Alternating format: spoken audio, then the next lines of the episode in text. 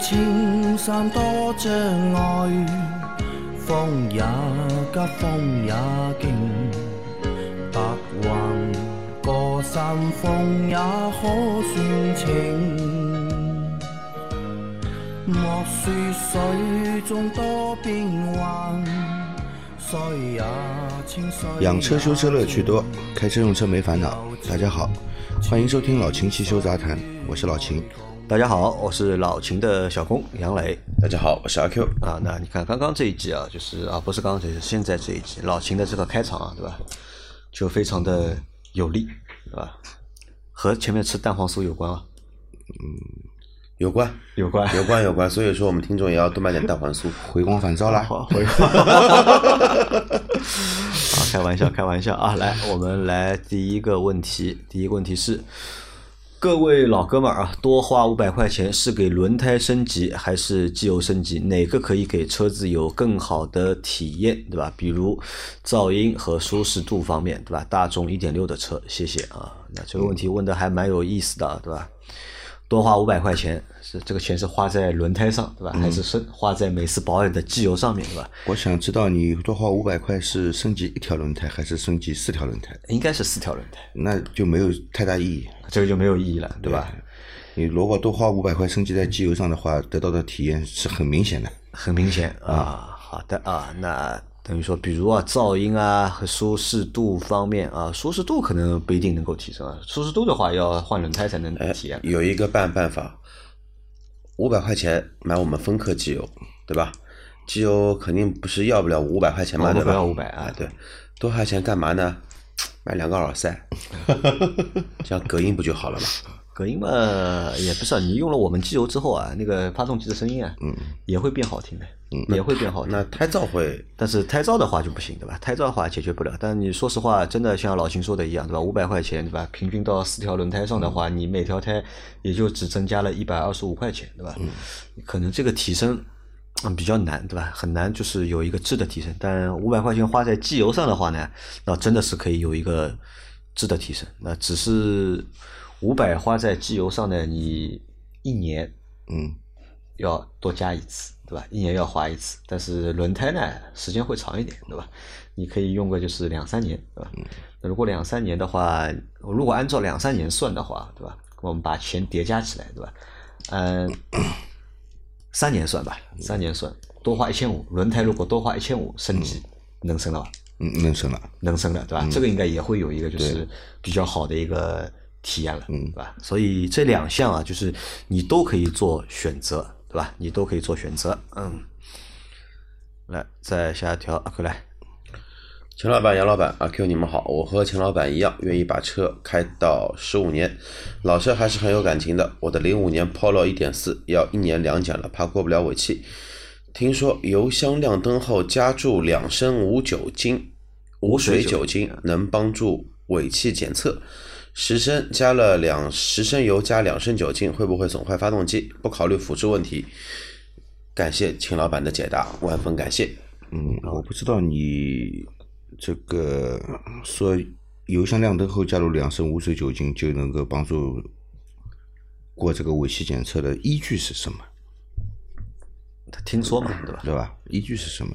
这个十升里面加两升汽油，那么综合下来要百分之十几了，嗯，百分之二十不到一点，对吧？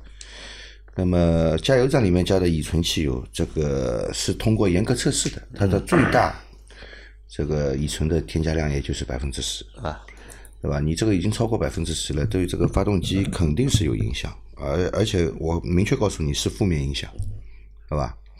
既然是对发动机有负面影响的，那么你怎么来保证它它的尾气会更好呢？所以这个放弃这个想法，放弃这个想法啊。这个那怎么过年检？年检先先去过嘛，过不掉再想办法嘛，对吧？三元催化也是可以清洗的嘛，对吧？打吊瓶清洗不干净，我大不了把它拆下来，直接用这个三元催化清洗器对它进行浸泡，肯定能洗过去嘛，对吧？肯定能洗。嗯对，那看零五年的 Polo 啊，到现在四眼多少年了啊？十六年了已经，老是当时的超过神车15年了也是当年的神车。这个车其实在马路上现在我是没有看到过了，已经，对吧？这个车当年我非常想买，哎，这个叫什么进情进取是吧？还没到，还没到就叫四眼炮四眼啊，就就是它四眼炮后面的啊，后面的啊进取嘛是零八厢的，好像零八之后的，嗯对，零六零八对之后，对，当年非常想要这个车，因为但是太贵，买不起。我当时大概存钱，使劲的在存钱，嗯一直存，存到他不停的在换代，他换了好几次的吧？还是钱不够的。当时就想五万块钱对吧，买个二手的对吧？买个二手的这个 Polo 开一下对吧？但是买不到对吧？啊，如果你在上海的话，倒是可以和我们联系一下，我们找你这台车来拍个视频对吧？来玩一下，我觉得。来，再下一条，我去四 S 店都是自带机油，对吧？接待也不说什么。你是什么品牌的四 S 店？你告诉我们一下。一般四 S 店都是 不允许自带啊，机油两种可能啊，我我想了一下，就是本来不想把这条摘进来的吧，但是这个星期节目问题比较少嘛，就是把它摘进来了。两种可能，一种呢就是你所在的这家四 S 店管理上面啊有问题，对吧？不太严格，对吧？没有按照规章流程办事，对吧？这是一种可能。第二个可能呢，就是你比较厉害？因为可能四 S 店人是给你面子，对吧？可能是你比较厉害，所以你可以自己带机油去四 S 店。因为至少在上海的话，我们是发现所有的四 S 店都是不让你自己带机油到四 S 店去做保养的。那当然，你如果认识里面的人的话，那这个是另外一种说法，对对吧？啊，可以有这种待遇啊？下一个问题吧，下一个问题。我自己车，宝马宝马自己付钱，奔驰奔驰自己来来付钱，就没有车是自己对吧？不用花钱做保养的，啊，还是你虽然在奔驰、宝马工作过，但还是要自己花钱做保养。对，不是花钱，就是不允许自带机油，对吧？好。再下一条啊，三位老法师去年这个时间做的清洗喷油嘴、节气门和缸内除积碳，最近 EPC 故障灯亮了，去四 S 店又要求清洗上述部位啊，拆下来火花塞如土啊，这种情况正常吗？缸内积碳严重吗？另外，我的车起过起伏路面有嘎吱嘎吱的声音，车龄八年，是哪里的问题？谢谢解答。嗯呃，火花塞我看了啊，火花塞马马虎虎，嗯，好吧，你要说积碳嘛，也不算很严重，但是从你的火花塞燃烧情况来看呢，你的喷油嘴雾化不是很好，嗯，好吧，雾化不好，啊，雾化不是很好，我建议你洗一下喷油嘴，但他去年刚洗过，再洗一下，再洗一下。再洗一下，好吧？那现在就是四 S 店让他再来一次嘛，对吧？清洗喷油嘴、节气门，对吧？缸内除积碳，再来一次，嗯，会不会上次没有做干净？有可能，有可能，对。啊。所以这次再让他来一次啊，我有点坑啊，我觉得，是有点坑，对吧？正常情况下，如果你一年前刚做过这些保养的话，理论上不应该出现现在的这个就是情况，嗯，对，对吧？好，这是第一个问题，但是没办法，还是要做，好吧？至于在哪里做，你可以考虑一下，对吧？还是在这家店做，或者你换一家店做，对吧？你可以做一下考虑，对吧？然后他那个车过起伏路面的时候啊，就是嘎吱嘎吱的声音比较响，对吧？是是哪里出问题了？嗯，底盘悬挂件的衬套，衬套老化了，嗯，对，对吧？对，那这个要检查，对吧？哪里出问题就要换哪里，换哪里？对的，对吧？嗯，首先检查底盘悬挂件的衬套，嗯，另外这个减震器 弹簧下面的那个胶垫，嗯也看一下，有可能这个胶垫出现这个吱嘎吱嘎的声音，也是有可能的。也有可能。对的，好的啊，再下一条，早晨上车门把手拉断了，对吧？懵逼，对吧？一二年的翼神二十三万公里啊，嗯，这算耐久性测试嘛，对吧？但我还是爱它，对吧？等它不在了，再没处享受那加减档的乐趣了。不说了，对吧？副驾驶上车，副驾驶上车这个，哎，有点。哎，我在想，就去年有一段时间不是天非常冷嘛，对吧？嗯零下多少度多少度，嗯在那个时候，对吧？你说把门把手 直接拉下来，对吧？这个那时候案例好像还蛮多的，我看网上有很多人发了这个图片嘛。但最近，对吧？怎么会你把门把手可以拉下？你的手劲有多大的？我往另外一个方向去想，就证明副驾驶坐的可能不一般，搭配的比较好，可能对吧？黑丝短裙都配好了，你比较激动，把门直接给拆下来了，啊，力道比较大。啊，这个也蛮尴尬的，对吧？对，他这台车十二年，对吧？这是一二年还是十二年？应该算一二年，一二年的车，对吧？一二年的车二十三万公里，对吧？算耐久性测试吗？老钱算不算？这个门拉手被拉断的事情的确是很少，嗯，啊，的确是很少。那这台车现在开了二十三万公里啊，算不算耐久性测试？嗯，十年不到的时间嘛，对吧？对于日本车来说，应该算了。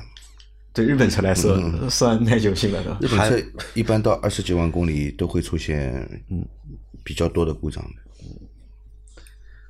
好的，那有什么忠告给他吧？因为他这个车现在已经二十三万公里了。没什么忠告，你门拉手断了嘛，就换一个外拉手嘛，对吧？换一个外拉手不就好了嘛？好的啊，来，再下一条啊。三位老师好，想问一下，十一年车龄的二点零 T 途观，对吧？里程十二万公里不到，在没有查到故障码的前提下，综合平均时速二十公里每小时，综合油耗却高达十三点五至十三点九升百公里，请问该如何逐步排查治理高油耗的情况？补充一下，变速箱油和火花塞换过了，六万公里和十一万公里时换的，嗯，油油耗比较高，对吧？油耗比较高。啊，变速箱油和火花塞，火花塞是十一万公里的时候换的，还是六万公里时？但是先判断一下，它这个油耗你觉得高吧？到底？不算很高，它这个二点零 T 对吧？十三点五到十三点九，综合平均时速二十公里的话，那么它这个车开车速不高的，车速不高的，车速不高的。车速不高的。首先，途观的二点零 T 的话呢，本身就是不知道它两驱还是四驱啊。如果是四驱的话，这个油耗绝对是属于正常的一个水平在。如果是两驱的话呢，可能稍微偏高那么一点点，但是它平均车速也不高。嗯。第二的话呢，老途观用的这一套那个六速丘尼克的变速箱，本身就是一二档的齿比就比较大，转速比较容易高，所以说油耗在这个点的话，应该来说，至少来说，我不认为比较高。那老秦再帮他分析一下，如果他这个车要降低油耗的话，可以做哪些这个油耗本？来我觉得就在在这个不是很不是很高的，在在一个范围之内的。嗯啊，这个火花塞如果是六万公里的时候换的，现在已经到十二万公里的话呢，那那那你应该是去换一下火花塞。嗯，如果是如果是十一万公里的时候换的火花塞，那么也没必要换这种火花塞，对吧？那么如果是六万公里的时候换的那个变速箱油，我建议你现在再去换一下变速箱油，好吧？就变速箱油要换一下，对吧？嗯，变速箱油或者是火花塞，因为它没有写的很清楚嘛。嗯啊，嗯我倒建议他那个什么呢？别换之前，先找个机会去跑个高速，看看你高速的平均油耗是多少。如果说你这个车高速平均油耗也不低，那你再去考虑哪里出了问题。啊，对，就跑一下高速，对吧？看看高速的油耗。如果他这个车跑高速的话，油耗在多少？你觉得是正常？上海到杭州跑一个长途，像这种如如果是二点零 T 四驱的话，啊，我认为的话应该在八升八升出点头，八升出点。头啊。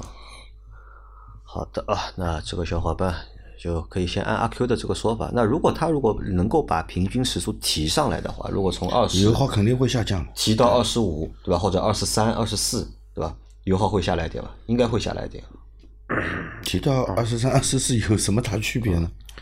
三十公里左右油耗会有比较大的。我我刚刚看了一下我那辆车的那个平均时速平均时速，平均时速的话是三十公里，三十啊，三十公里的话呢，平均油耗是十点五，但是我那个车比他那个车小很多。啊，好的啊，来再下一条。三位老师好，请教秦老师一个关于换防冻液操作的问题。放水阀打开排水，高压气吹水箱排水的操作应该都没问题。最后一步，启动发动机，轻踩几下油门，观察啊，时刻观察水温表温度没有升高，排的是发动机水道的冷却液吗？这样操作不到一分钟就熄火了，对发动机有什么伤害吗？水排空了，温度计测的温度值可信吗？感谢秦老师的解答，祝节目收视长虹。嗯 我们这样说啊，打开放水阀，把水放掉以后呢，你可以用压缩空气来吹一扫，吹一下，以进一步的排出这个呃水道内的一些残留的防冻液。这个时候呢，关闭阀门就可以加注新的防冻液了，好吧？那么你说缸体水道里面的那一点点防冻液其实没有多少，总的容量大概你放出来也不会超过两百 CC 的。那么混合在新的防冻液里面，对新的防冻液也不会造成什么性能的明显下降的，好吧？那么我们不建议这个发动机在严重缺水的情况下去启动发动机。啊，这个为了这么一点点残留的防冻液去这个启动发动机，让在发动机在没有办法得到充分冷却的情况下去工作是很危险的，对吧？啊，伤害是肯定是有伤害的啊！以后不要这样去换防冻液啊。不要搞得那么复杂，对吧？对，好的啊，来，再下一条。三位大神好，我以前了解过权健有一个节油卡，插在油箱盖里面就可以省油。我想起来了，是上个星期望大家征集的吧，各种各样神奇的配置，对吧？那么来了一个节油卡，嗯，我看到这个节油卡之后，我相信应该还有一张卡，对吧？还有一张加速卡，对吧？把这张卡，对吧？放在那个发动机的那个那个引擎引引擎盖里面，对吧？你的车对吧，就能够跑得更跑得更快快了了。按照他这个逻辑的话，对吧？这张卡放在哪里，对吧？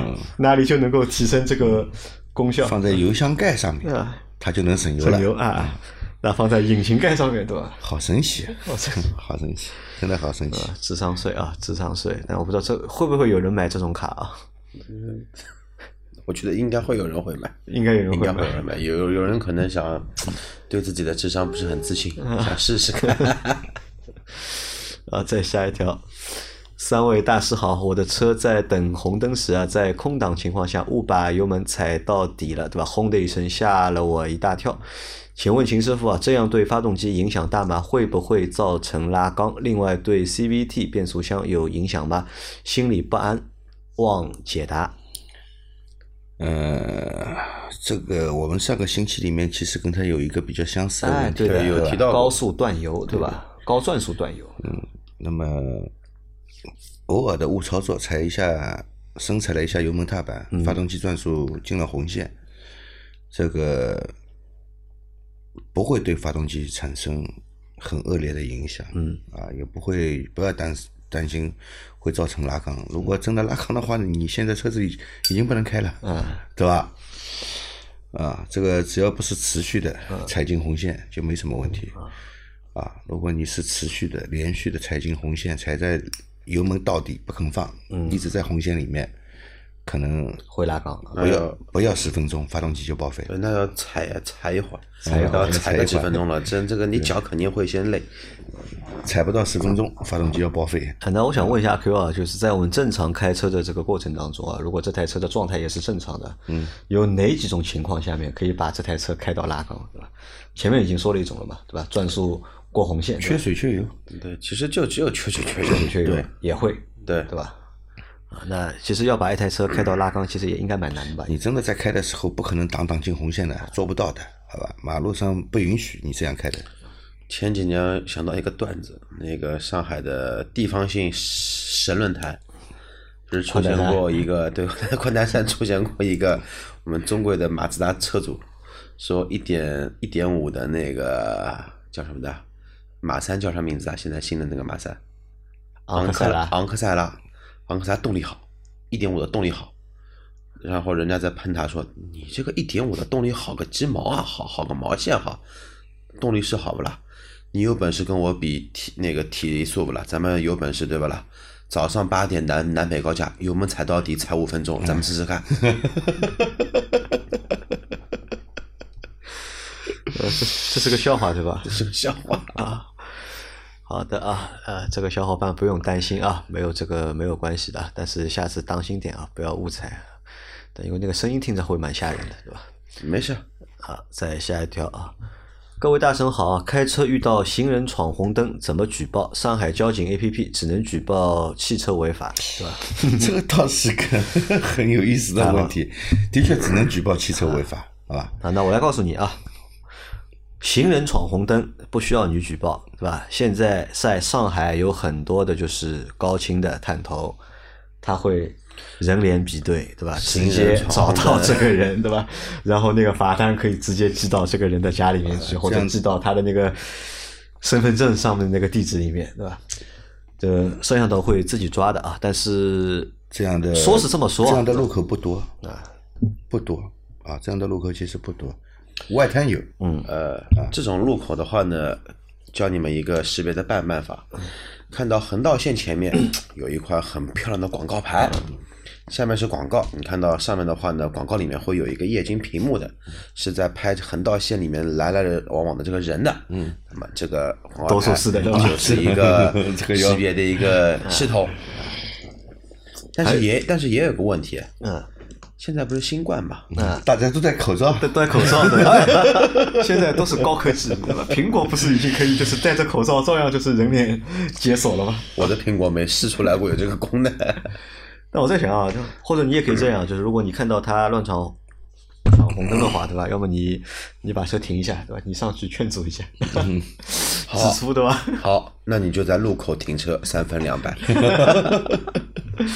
啊，这个没办法，因为很多时候就是有的东西能抓，对吧？有的东西抓不住，对吧？因为我们之前，我们大概前几年嘛，也聊过，就是关于就是公共交通，对吧？这个秩序的问题，对吧？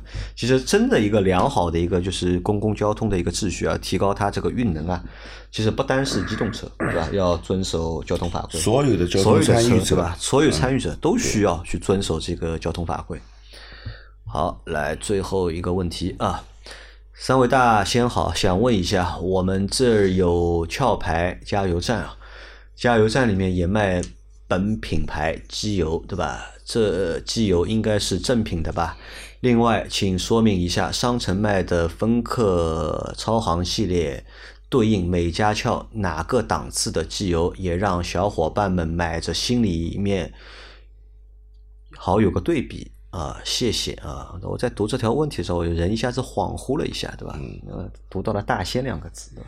阿 Q 知道啊，这个事情，就宁波的大仙，知道那个事情，什么事情啊你你你怎么看这个问题？其实这个，其实就说了接地气一些，就是目前国内的二手车市场的体制不健全，也没有一些法律法规能限制它。很多地方其实这个做生意嘛，都有很多低价套路，就跟买房子一样，买新车也是这样就。老秦抖音上是没刷到过这个事情，对吧？嗯，我不怎么刷抖音，就是五十四万还是五十八万买嘛，阿对吧？阿八，对吧？我他妈的最近 这个抖音打开的吧，都是二八？五十四万买二八，二手的二手的。五十四万，严格意义上说呢，能买到阿八啊，能买个但事故车是的阿八它呢是一一款的 V 十的阿八，肯定是买不到的。五十四万能买到，可能说零几年的阿八有一些会事故啊，像是 V 八的应该能买到，但是呢，其实就是一个低价的一个低价价低价陷阱，先诱惑你付个定金，然后人过去之后呢，告诉你没这个车，这个或者这个车卖掉了，对的吧？然后硬推荐其他的车给你嘛。对你不要，呃，定金也就是然后嘛，正好有一另外一个就是抖音的博主，对吧？就是就盯着这个事情不放嘛，对吧？去就要打假，对吧？然后要当面对质啊，怎么样啊？就是反正搞得还蛮厉害的，就把整把整一个宁波的这个二手车的这个口碑啊，再一次的就是受到了打击。其实你看。宁波的这个二手车的车商的口碑本身就很差，对吧？本身就很差。我们一般在网上看二手车的时候啊要挑，对吧？一看车商，对吧？车在宁波啊，拉倒，直接跳过，对吧？但现在的话，这个事情的性质很恶劣的，其实。首先是欺诈，啊，欺诈啊，对吧？然后再是强买强卖，嗯，这个触犯刑法了，啊，对的呀，所以有人要盯着他上了，这个触犯刑法的所以有人要盯着他上了嘛，对吧？但是我觉得这个个这个事情公安局应该可以介入啊，但问题很尴尬的是什么呢？这个事情到最后呢，又是不了了之的，又是不了了之，因为举报的那个人啊，他出具的那个证据啊，嗯我估计啊也是有点问题。因为理论上，如果你真的证据是真的话，嗯，对吧？这个相关部门啊，对吧？真的是可以就直接介入的，这不需要就是你们这么去吵吵这件事情的。好吧，那这个不说了啊，我们来回答他的问题啊，就是壳牌的加油站里面卖的壳牌的机油啊，应该是正品吧？我觉得应该是应该是啊，他自营的嘛，呃，自营的对吧？